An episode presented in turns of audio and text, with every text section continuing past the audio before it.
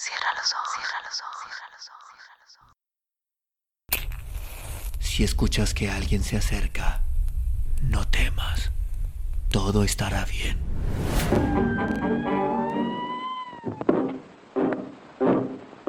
Oh, I'm going down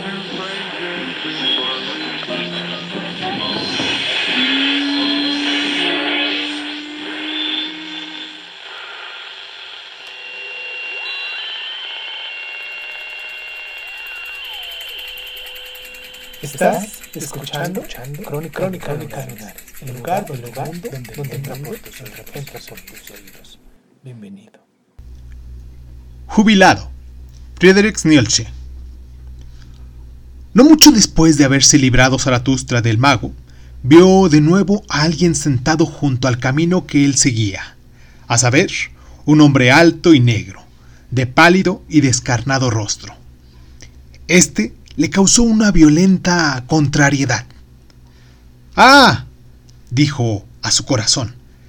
Ahí está sentada la tribulación embosada. Aquello me parece pertenecer a una especie de los sacerdotes. ¿Qué quieren esos en mi reino? ¿Cómo? Acabo de escapar de aquel mago y tiene que atravesárseme de nuevo en mi camino otro nigromante, un brujo cualquiera que practica la imposición de magos, un obscuro taumaturgo, por gracia divina, un ungido calumniador del mundo, a quien el diablo se lleve. Pero el diablo no está nunca donde debería de estar. Siempre llega demasiado tarde, ese maldito enano y cojitranco. Así maldecía Zaratustra, impaciente en su corazón, y pensaba en cómo pasaría rápidamente de largo junto al hombre negro mirando a otra parte. Mas he aquí que las cosas ocurrieron de otro modo. Pues, en aquel mismo instante, el hombre sentado le había visto ya, y semejante a uno a quien le sale al encuentro una suerte imprevista, se levantó de un salto y corrió hacia Zaratustra. Quien quiera que seas, caminante, dijo, ayuda a un extraño, a uno que busca, a un anciano al que con facilidad puede ocurrirle aquí algún daño.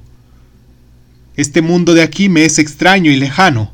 También he oído aullar animales salvajes, y el que había podido ofrecerme ayuda, ese ya no existe. Yo buscaba al último hombre piadoso, un santo y un eremita, que solo en un bosque no había oído aún nada de lo que todo el mundo sabe que soy. ¿Qué sabe hoy todo el mundo? preguntó Zaratustra. ¿Acaso que no vive ya el viejo Dios a quien todo el mundo creyó en otro tiempo? Tú lo has dicho, respondió el anciano, contristado. Y yo he servido a ese viejo Dios hasta su última hora. Mas ahora estoy jubilado, no tengo dueño y sin embargo no estoy libre, tampoco estoy alegre ni una sola hora, a no ser cuando me entrego a los recuerdos. Por ello he subido a estas montañas, para celebrar por fin de nuevo una fiesta para mí, cual conviene a un antiguo papa y padre de la iglesia, pues sabelo, soy el último papa, una fiesta de piadosos recuerdos y cultos divinos. Pero ahora también él ha muerto, el más piadoso de los hombres, aquel santo del bosque que alababa constantemente a su Dios cantando y gruñendo. A él no lo encontré ya cuando encontré su choza, pero sí a dos lobos dentro que aullaban por su muerte, pues todos los animales lo amaban. Entonces me fui de ahí corriendo. Inútilmente había venido yo, por tanto, a esos bosques y montañas. Mi corazón decidió entonces que yo buscase a otro distinto, al más piadoso de todos aquellos que no creen en Dios, que yo buscase a Zaratustra. Así habló el anciano y miró con ojos penetrantes a aquel que se hallaba delante de él. Mas Zaratustra cogió la mano del viejo papa y la contempló largo tiempo con admiración. Mira, venerable, dijo luego, qué mano tan bella y tan larga. Esta es la mano de uno que ha impartido siempre bendiciones, Pero ahora esa mano agarra firmemente a aquel a quien tú buscas, a mí, Zaratustra. Yo soy Zaratustra el ateo, que dice, ¿quién es el más ateo que yo para gozarme con sus enseñanzas? Así habló Zaratustra, y con sus miradas perforaba los pensamientos y las más recóndidas intenciones del viejo papa. Por fin, éste comenzó a decir, Quien lo amó y lo poseyó más que ningún otro, ese lo ha perdido también más que ningún otro. Mira, ¿no soy yo ahora, de nosotros dos, el más ateo? Mas ¿quién podría alegrarse de eso? Tú le has servido hasta el final, preguntó Zaratustra pensativo, después de un profundo silencio. ¿Sabes cómo murió? ¿Es verdad, como se dice, que fue la compasión la que lo estranguló? ¿Que vio cómo el hombre prendía de la cruz y no soportó que el amor al hombre se convirtiese en su infierno y finalmente en su muerte? Mas el viejo papa no respondió, sino que tímidamente y con una expresión dolorosa y sombría desvió la mirada. Déjalo que se vaya, dijo Zaratustra, tras prolongada reflexión, mirando siempre al anciano derechamente a los ojos. Déjalo que se vaya, ya ha desaparecido, y aunque te honra el que no diga más que cosas buenas de este muerto, tú sabes tan bien como yo quién era, y que seguía caminos extraños. Hablando entre tres ojos, dijo, recobrando el viejo papa, pues era tuerto. En asuntos de Dios, yo soy más ilustrado que el propio Zaratustra, y me es ilícito serlo. Mi amor le ha servido durante largos años.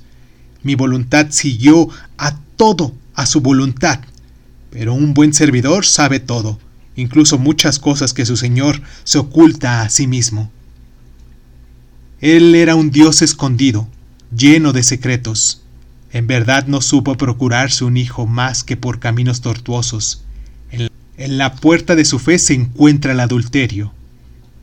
Quien le ensalza como a Dios del amor no tiene una idea suficientemente alta del amor mismo.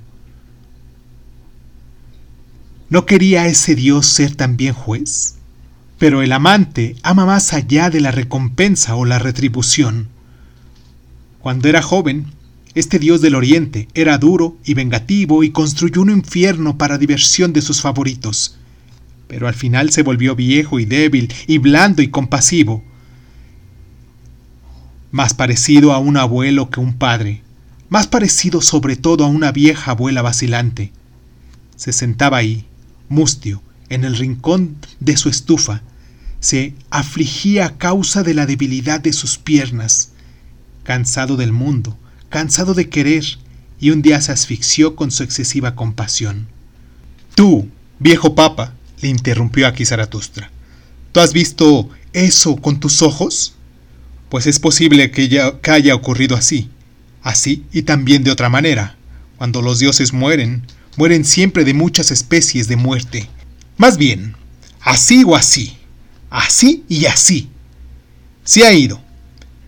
Él contrariaba el gusto de mis oídos y de mis ojos. No quisiera decir nada peor sobre él. Yo amo todo lo que mira limpiamente y habla con honestidad. Pero él, tú lo sabes bien, viejo sacerdote, en él había algo de tus maneras, de maneras de sacerdote. Él era ambiguo, era también obscuro. ¿Cómo se irritaba con nosotros, resoplando cólera, porque le entendíamos mal? Mas, ¿por qué no hablaba con mayor nitidez? Si dependía de nuestros oídos, ¿por qué nos dio unos oídos que le oían mal? Si en nuestros oídos había barro, bien, ¿quién lo había introducido ahí? Demasiadas cosas se le malograron a ese alfarero que no había aprendido del todo su oficio. Pero el hecho de que se vengase de sus pucheros y criaturas, porque le hubiesen salido mal a él, eso era un pecado contra el buen gusto. También en la piedad existe un buen gusto. Este acabó por decir, fuera tal Dios, mejor ningún Dios, mejor reconstruirse cada uno su destino a su manera, mejor ser un necio, mejor ser Dios mismo. ¿Qué oigo? dijo entonces el Papa aguzando los oídos. Oh, Zaratustra, con tal incredulidad eres tú más piadoso de lo que crees. Algún Dios presente en ti te ha convertido a tu ateísmo. No es tu piedad misma la que no te permite seguir creyendo en Dios, y tu excesiva honestidad te arrastrará más allá incluso del bien y del mal.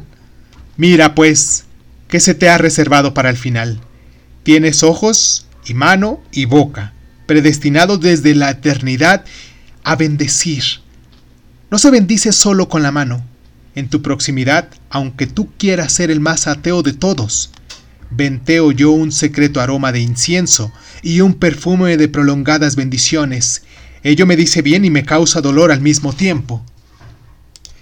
Permíteme ser tu huésped, oh Zaratustra, por una sola noche. En ningún lugar de la tierra me siento ahora mejor que junto a ti. Amén. Así sea, dijo Zaratustra con gran admiración. Por allá arriba sube el camino. Ahí está la caverna de Zaratustra. Con gusto, en verdad, te acompañaría yo mismo hasta ahí, venerable, pues amo a todos los hombres piadosos, pero ahora me llama un grito de socorro que me obliga a separarme de ti a toda prisa. En mis dominios nadie debe sufrir daño alguno. Mi caverna es un buen puerto, y lo que más me gustaría sería colocar de nuevo en la tierra firme y sobre tiernas firmes a todos los tristes. Mas, ¿quién te quitaría a ti de los hombros el peso de tu melancolía? Para eso yo soy demasiado débil. Largo tiempo, en verdad, vamos a guardar hasta que alguien te resucite a tu Dios. Pues ese viejo Dios no vive ya, está muerto de verdad.